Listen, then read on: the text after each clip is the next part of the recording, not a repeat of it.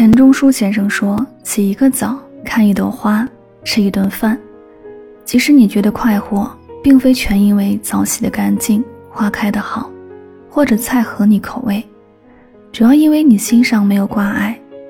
人活一世，我们总是不断的向外求，给自己定下许多目标，一旦完不成，就会焦虑自责，总是加班到凌晨，忙碌到深夜，却忘了一个健康的身体。”从容自在的心灵才是最重要的。不必背负太多的压力，没有什么事值得你用自己的健康去换取。让不值得的事情侵占你的身心，别让错误的人消耗你的人生。有人觉得生活复杂，有人觉得生活简单，这区别在于心中是否有关爱。心中无事自无事，心中有喜常欢喜。让人感到轻松欢乐的。不是多么丰厚的物质，而是心灵的简单与自在。有的人居无定所的过着安定的日子，有的人却在豪华住宅里一辈子逃亡。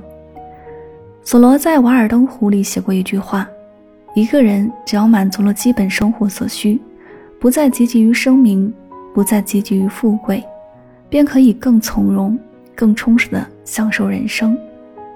好事坏事皆为故事。”每个人都会有特别艰难的时光，生活的窘迫，工作的失意，爱的惶惶不可终日，但不必害怕，日升日落总有黎明。